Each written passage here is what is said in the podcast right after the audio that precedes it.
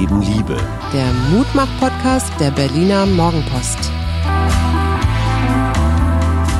Eine wunderschöne Wochenmitte wünschen wir mit unserem Mutmach-Podcast für die Berliner Morgenpost. Mein Name ist Hajo Schumacher und was mir richtig Mut gemacht hat, waren die Hinweise, dass es einen Impfstoff gibt, der offenbar relativ bald einsatzfähig ist. Und was ich noch großartiger fand, ist, dass es ein Paar ist, ein Forscherpaar mit migrantischem Hintergrund. Sie haben türkische Wurzeln und äh, es sind eben nicht, ich sag mal so, die klassischen alten, weißen, deutschstämmigen Männer, die die Welt womöglich ein klein bisschen von Corona befreien. Das ist für mich ein so unfassbar starkes Symbol. Ich weiß nicht, wie wie es dir geht, aber ich finde gerade unsere türkischen Mitbürger sollten bei Polizei, in Behörden, in Wissenschaft, Forschung und so einfach noch präsenter sein. Und das sind sie hier in Berlin vielleicht, aber in anderen Teilen des Landes nicht. Ja, das finde ich auch. Muss da vielleicht ein bisschen zurückrudern, weil bisher ja ähm, noch nicht dritte Phase der, dieser Studie noch nicht veröffentlicht ist. Es gibt auch noch keine veröffentlichten Primärdaten und es gibt auch kein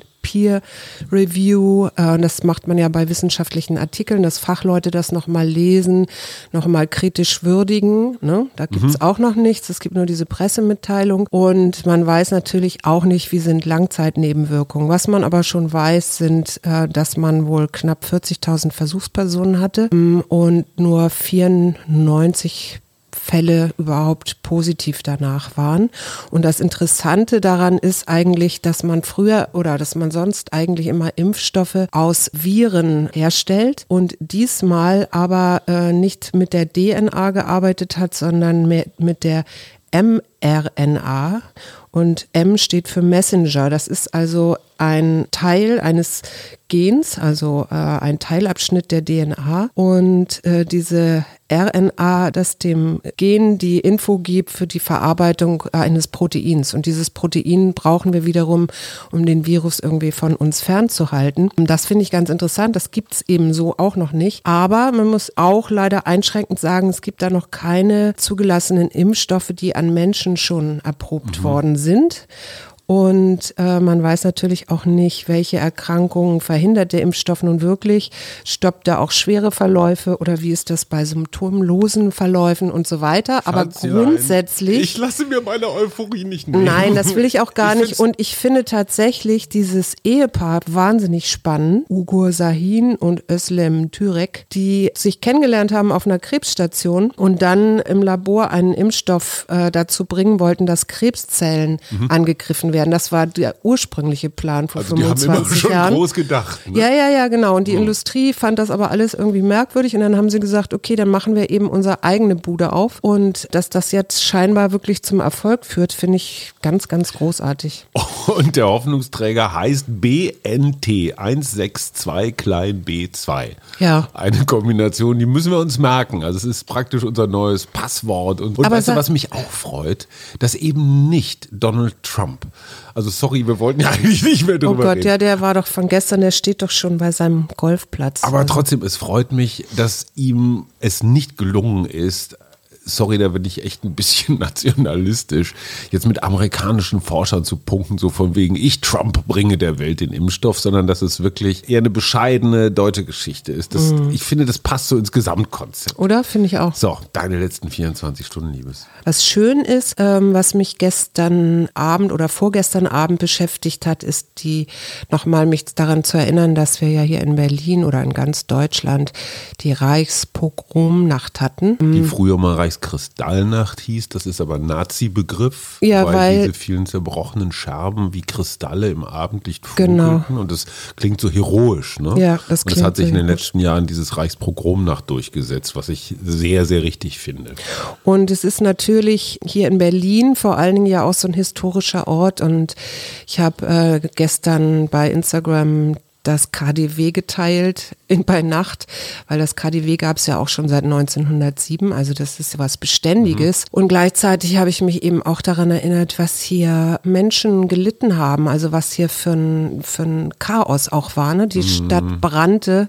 Es gibt so einen Zeitzeugen, der beschreibt, es gab ein Waisenhaus, Auerbach hieß das, nach Baruch Auerbach, einem Pädagogen, der die gegründet hat. Und wie er mit ein paar anderen Jugendlichen und einer Erzieherin, die einmarschierenden Nazis, die eigentlich das Haus in Schutt und Asche legen wollten, also Brände, äh, davon überzeugen konnte, dass da ja doch 60 Kinder drin sind und dass das nicht geht und dass man auch die Nebenangebäude anzünden äh, würde damit und hat das dann verhindert. Ne? Und das nimmt mich immer ziemlich mit und dann denke ich immer, oh Gott, worüber reden wir hier eigentlich und was ist hier eigentlich los, wenn man das so hört, weil das ist, ja, das ist halt auch Geschichte. Ich habe da eine Frage an dich, die mich wirklich umtreibt, die wir auch, glaube ich, noch nie wirklich äh, diskutiert haben. Es gibt ja diese Stolpersteine, ne? also diese, ich glaube, das, mhm. das ist das Messing, sind so ja. groß wie so ein Pflasterstein und sind eingelassen vor Häusern. Mhm. Das lässt sich zurückführen auf die Privatinitiative eines Mannes, der gesagt hat,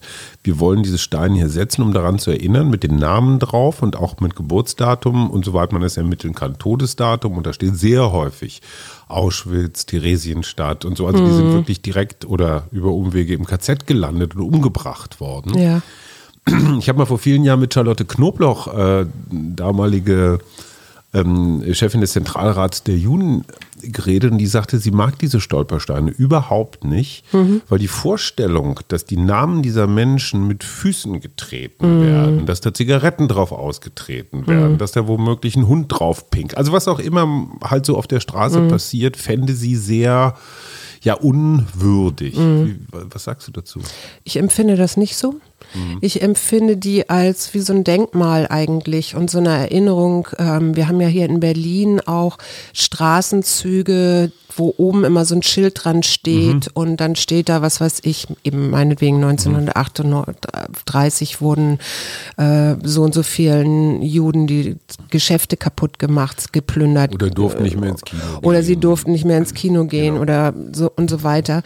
Äh, und das ich finde, dass es so solche Orte geben muss und insofern, das ist ja ein Stein. Für mich sind es keine Menschen, ja, da steht mhm. der Name eines Menschen drauf, äh, sondern für mich ist das eher ähm, so etwas wie erinnere, erinnert euch und das waren hier deutsche Mitbürger, das war ja nicht, ähm, keine Ahnung, irgendwer, sondern das waren ganz normale Nachbarn, ja.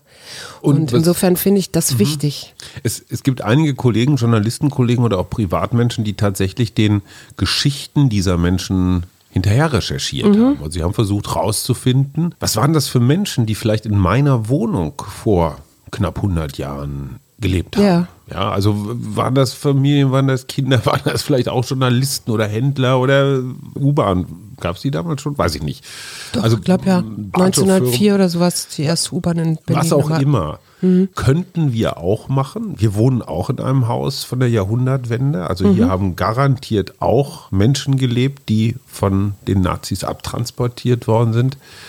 Ich merke, dass mich das emotional total mitnimmt. Also, ja. dass, dass, dass ich fast Angst vom, davor habe zu erfahren, was ist hier in dieser Wohnung passiert.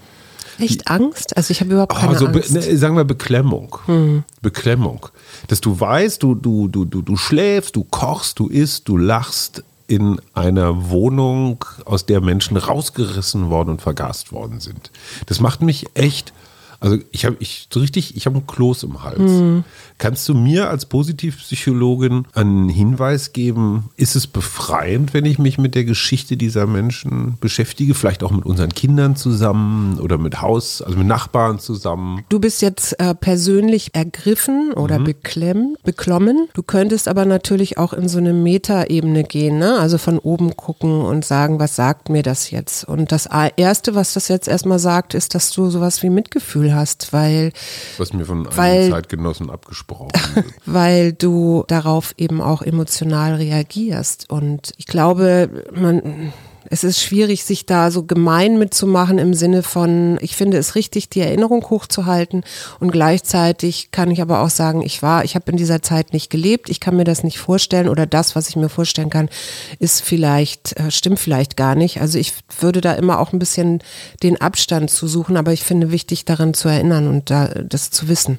Das finde ich auch wichtig und es gab ja mal, glaube ich, eine Paulskirchenrede, wo von so einer Inflation von zu viel Nazi-Geschichten und schon wieder und die Kinder werden in der Schule von der ersten bis zur letzten Klasse totgeschlagen mit Nazi-Geschichten. Ich sehe das auch gerade wieder an diesen Tagen, an diesem 9., 10. November nicht so. Ich stelle an unserem Sohn fest, wenn wir das vergleichen, wir sind Mitte der 60er geboren, es war 20 Jahre her, Ja. dass der Zweite Weltkrieg endet, als Ja. wir geboren sind, muss man sich mal vorstellen. Und es kam uns doch unendlich weit, Weit entfernt vor, ja. Mhm.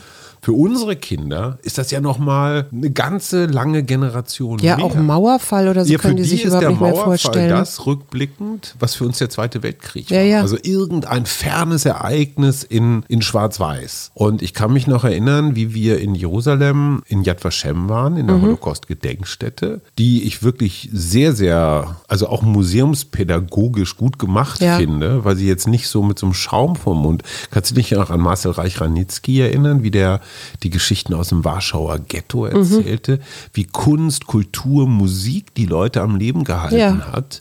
Ähm, also es ist ganz, ganz bewegende Viktor Frankl. Geschichten. Viktor Frankl, unser, unser Lieblingspodcast, Chef, Psychologe. Philosoph und Psychologe. Ähm, und ich finde das so wahnsinnig wichtig, unseren Kindern das klar zu machen, Hm. dass das kein Teil ihrer virtuellen Games, Spaß, Surrealwelt ist, sondern extrem konkret war.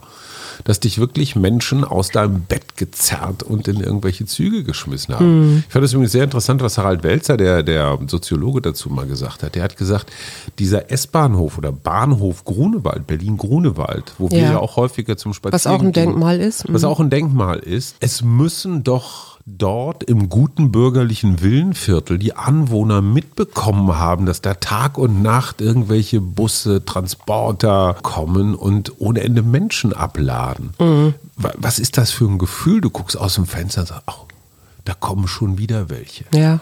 Und dann die Augen und die Ohren zumachen und den Kindern die Augen noch zuhalten oder so. Also ich, ich, ich frage mich, wie geht das? Wie, wie, wie kriegt man das voneinander getrennt? Und, und Ja, man könnte da, genau, man könnte da stundenlang drüber reden und ich mache jetzt auch mal wieder etwas anderes und äh, erzähle, dass es ein Hotel hier in Berlin gibt, die jetzt Hotelzimmer an Studenten vermieten, Mhm. so geeignet für zwei Personen, direkt am Potsdamer Platz und am Kurfürstendamm, mit Zimmerreinigung einmal in der Woche, WLAN mehr und sogar Studenten. Fitnessraum. wir als Studenten sonst haben einmal die für Woche 690 Euro im Monat, weil nämlich im Moment natürlich es schwierig ist, überhaupt hier eine Wohnung zu finden, weil ja auch jeder in seiner Wohnung bleibt. Aber sag mal, 690 Flocken sind jetzt aber kein Studententarif, oder? Und zu zweit Zu in einem zweit? Hotelzimmer? Ja, schön ist es nicht, aber es ist immerhin besser als gar nichts, finde ich. Und natürlich ist wegen auch nur bis März 2021 ähm, ja, begrenzt. Wir, wir werden euch auf dem Laufenden halten, ob dieses Angebot äh, angenommen wird oder äh, vielleicht doch nur irgendeine Marketingaktion war. Ansonsten habe ich mich noch gefreut, die Berliner Morgenpost, ich glaube, es war am Wochenende, hat was zu Drachen steigen lassen. Also wo es hier überall Orte gibt, wo man mal seine, seinen Drachen steigen lassen kann.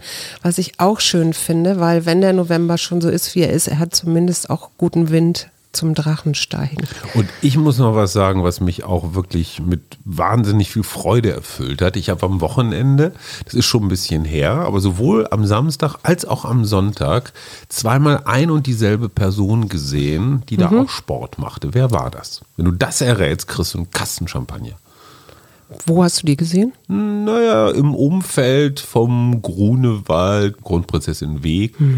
Ich äh, bin jetzt gerade am rotieren, welcher unserer Freunde du meinen könntest. Freund wäre, Freund wäre nicht das richtige Wort, aber ich mache mal eine Handbewegung, die jetzt man sich sehen Ah, kann. ich weiß ja, du kannst sie nicht sehen. Und, Ja. Mhm. Aber wir sind, ich war ja sogar dabei. Und zwar haben wir Herrn Schäuble gesehen Ja. beim Sport machen. Und der hat so ein ganz, ähm, wie nennt man denn sowas, so ein Handrollstuhl? Ja, oder das was? ist so ein, ähm, so ein Handbike, glaube ich, nennt sich das. Also du drehst mit den Händen wie an so einer großen Kurbel, so als ob das, was du mit den Füßen machst, praktisch jetzt oben ist, drehst du mit beiden Händen dieses Ding. Mhm. Wenn du das 30 Sekunden lang gemacht hast und du bist es nicht gewohnt, hast du das Gefühl, dir, dir, dir sterben die Arme Ja, das ab. Weil es ich. wirklich, das ist wie Rudern. Wenn man das noch nie gemacht hat, ist das auch Ja. echt anstrengend.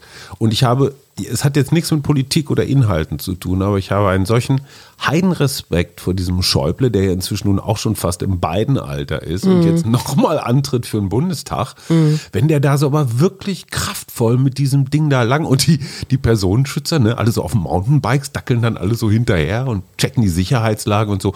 Und das sind so Momente, die ich so unfassbar kraftvoll mhm. finde. Ja. Und auch die Tatsache, dass da jetzt nicht noch sieben gepanzerte Limousinen rumfahren und Scharfschützen auf Bäumen sitzen oder so, sondern dass sich dieser immerhin mal Fraktionschef, Innenminister, Finanzminister, ich weiß gar nicht, was er sonst noch alles war, mhm. und inzwischen Bundestagspräsident, was ja auch ein hochrangiges Amt ist, dass der sich da so ganz normal unter die Leute mischt. Und da ist ja richtig was los. Ja. Ne? Ich denke mir mal, wow, wie stolz ja. drauf. Ja, ja, super. Hast du dich schon mal mit Jill Biden beschäftigt? Jill Biden, das ist die Lehrerin, seine zweite Frau, nachdem die erste genau. ums Leben gekommen ist. Und was an der ja so faszinierend die ist. Macht weiter, ne? Die hat ja, ähm, die kennt ja das schon als Vizekanzler, die ich was gesagt habe, als Vizepräsidentin, ne, Gattin. Mhm. Und ähm, die hat aber weitergearbeitet in der mhm. Zeit, als äh, Herr Biden Vizepräsident war. Und das, das finde ich total richtig. gut. Ja, aber das ist modern. Also das ist. Äh, ich finde, es muss auch möglich sein. Ja, natürlich. Also genauso wenig wie ich von Herrn Merkel verlangen würde, dass er seinen Job als Grundlagenphysiker, Forscher aufgibt, würde ich von irgendeiner Frau verlangen, dass sie ihren Lehrerinnenberuf aufgibt. Völlig wurscht, was das. Was mich gefreut hat, war Katrin. Ja. Katrin hat uns eine Mail geschrieben, eine Kollegin, Journalistin, Texterin und hat mir einfach oder uns Mut zugesprochen. Ja, vor allen Dingen dir, ne? Hat, also. Der hat auf eine ganz zauberhafte Art und Weise so, ich sag mal, so eine Solidaritätsmail geschrieben. So, ich mhm. sehe, was ihr macht, ich höre den Ton, mir gibt das ganz viel Kraft, insbesondere auch, wenn jemand sagt, dass er mal mit seinen Texten zu kämpfen hat oder nicht immer alles super läuft oder ja. so. Weil als Einzelkämpfer denkst du immer, oh, die sind ja alle so cool, die anderen, und alles läuft und alles ist dufte. Und man mhm. kann sich da ja ganz schnell in so eine, äh, in so eine Kuhle reinreden. Ne? Und die Tatsache, dass ich gelegentlich darüber rede, wie Texte etwas entgleiten, das, das hat ja gut getan. Liebe Katrin, äh, deine Mail hat mir auch sehr gut getan. Ich war eine seltene Verrührung, aber du hast es geschafft. Ich habe noch etwas, was ich auch interessant finde, nämlich, dass ähm, da gibt es eine Studie, Studie von 1975, also schon eine Weile her, in der Stanford University. Da haben sie Studenten eingeladen und zwar bekamen die jeweils zwei Notizen, eine von irgendeiner Person zufällig verfasste und eine, die sich später das Leben nahm. Und mhm. die Studenten wurden dann gebeten, doch äh, herauszufinden, also welche in welcher Nachricht nun diese, mhm. dieser Selbst, diese Selbstmordabsicht oder dieser Selbstmord sich versteckt. Und dann wurde hinterher der einen Hälfte gesagt, okay, äh, du hattest von 25 Nachrichten hattest du 24 korrekt und mhm. der anderen Hälfte wurde gesagt, du, ihr habt nur 10 mhm. identifiziert. Danach wurde dann aufgedeckt, äh, dass das eigentlich eine Täuschung war und es eigentlich mehr darum ging, die Reaktion zu messen. Ne? Mhm. Also wie, wie reagiert jemand, wenn er erfährt, er hat ganz viele falsch oder er hat ganz viele richtig. Ja richtige Treffer. Und dann sollten die schätzen, wie viel sie nun tatsächlich richtig hatten. Mhm. Und das Interessante daran war, dass die bessere Gruppe immer noch davon überzeugt war, dass sie die Infos besser auseinanderhalten mhm. kann, also dass sie mhm. das besser zuordnen mhm. kann. Und die andere Gruppe wiederum, die schlechter abgeschnitten hatte, was ja wirklich rein mhm. zufällig war, also ja, weil man, ne, ja, ja. das Schicksal hatte entschieden, auch nach wie vor der Meinung waren, dass sie das nicht so gut können. Das heißt, so eine einmal gefolgerte Schlussfolgerung, also so eine Schlussfolgerung, die mhm. ich über mich ziehe mhm. oder äh, meinetwegen auch darüber, dass du sexistisch bist oder was auch immer, einmal gebildet, die hält sich ziemlich hartnäckig und das fand ich insofern ganz interessant, weil wenn man dann anfängt, ähm, was ja viele vielleicht machen, weil sie so einen Shitstorm vielleicht auch blöd finden, dann dagegen zu argumentieren, das bringt überhaupt nichts. Nö. Also das Aushalten von schlechten wir Feedback. Wollten, wir wollten gar nicht drüber reden. Nee, wir wollten nicht drüber reden, aber ich wollte dir nochmal äh, dir noch mal sagen, du hast dich richtig verhalten. Oh, juhu, einmal. Dazu möchte ich aber auch noch eines sagen. Es gibt eine Neigung und ich würde mal sagen, ohne dafür eine Statistik zu haben, dass die bei Frauen eher verbreitet ist, nämlich ich kann das nicht. Ja. Ne? Was weiß ich, ich kann nicht mit der Bohrmaschine umgehen oder solche Sachen. Ja. Ich glaube, dass das auch da reingehört. Das ist totaler Unsinn. Dieser ja. Satz, ich kann das nicht, weil mir das Ja. mal irgendwann ein Kerl oder mein Vater, der wer auch immer eingeredet hat. Vergesst den Scheiß. Sag mal, wir haben Wobei ich das manchmal nutze, weil ich keine Lust habe, mich dann erstmal umständlich damit zu beschäftigen, wie man irgendwas überhaupt Nein, nein, nein, nein, aufdreht. nein, nein. Du darfst ich sowas sage nur nie, nie verstopfte sagen, wenn- Waschbecken. Mhm, Nein, alles, alles dufte. Das wäre total übergriffig, wenn wir das jetzt zum Thema machen würden. Ich will ein Kärtchen ziehen. Nee, du ziehst immer, das jetzt Okay, aber was ist denn dran. mit den Literaten? Wir müssen da noch Wir haben die Literaten vergessen heute, ne? Ich die, hatte, haben wir schon seit einer Woche vergessen. ja, wir liefern sie demnächst nach. Sie kommen morgen nach. Also Kärtchen, Genau. Ich habe. Begeisterung, siehst du, das ist doch schön. Worüber hast du dich heute begeistert? Oder willst du dich noch im Rest der Woche begeistern? Ach, ich begeistere mich äh, immer daran, wenn ich rausgehe und mir den Herbst angucke, so blöd das klingt. Ich mag mich tatsächlich. Frische Luft begeistert mich auch gerade. Ich mag mich tatsächlich über unseren heranwachsenden Sohn begeistern, weil ich den Eindruck habe, auch in dieser Corona-Phase, wir hatten ja erst so eine, ich sag mal, so eine Battle-Zeit und seitdem habe ich den Eindruck, er ist wirklich gereift. Er ist zugänglicher, wir können über Dinge reden, er, also er hat echt einen Sprung gemacht. Und ich glaube, das hat auch ein bisschen was mit Corona zu tun. Ja, weil, weil wir sein. dadurch dichter aufeinander waren, mehr ist- existenzielle Mehr reden, Themen. Genau, genau. wir haben einfach mehr geredet und das begeistert mich echt. Schön. Sei mit schwungvoller Aufmerksamkeit dabei. Geh aus dir heraus und gib anderen durch deine Leidenschaft für das Leben Auftrieb. Öffne den Weg für neue Möglichkeiten. Und ähm, ja, in diesem Sinne hören wir uns morgen wieder und wünschen noch einen schönen Tag. Wir, Arbeit, Leben, Liebe. der Mutmach-Podcast der Berliner Morgenpost.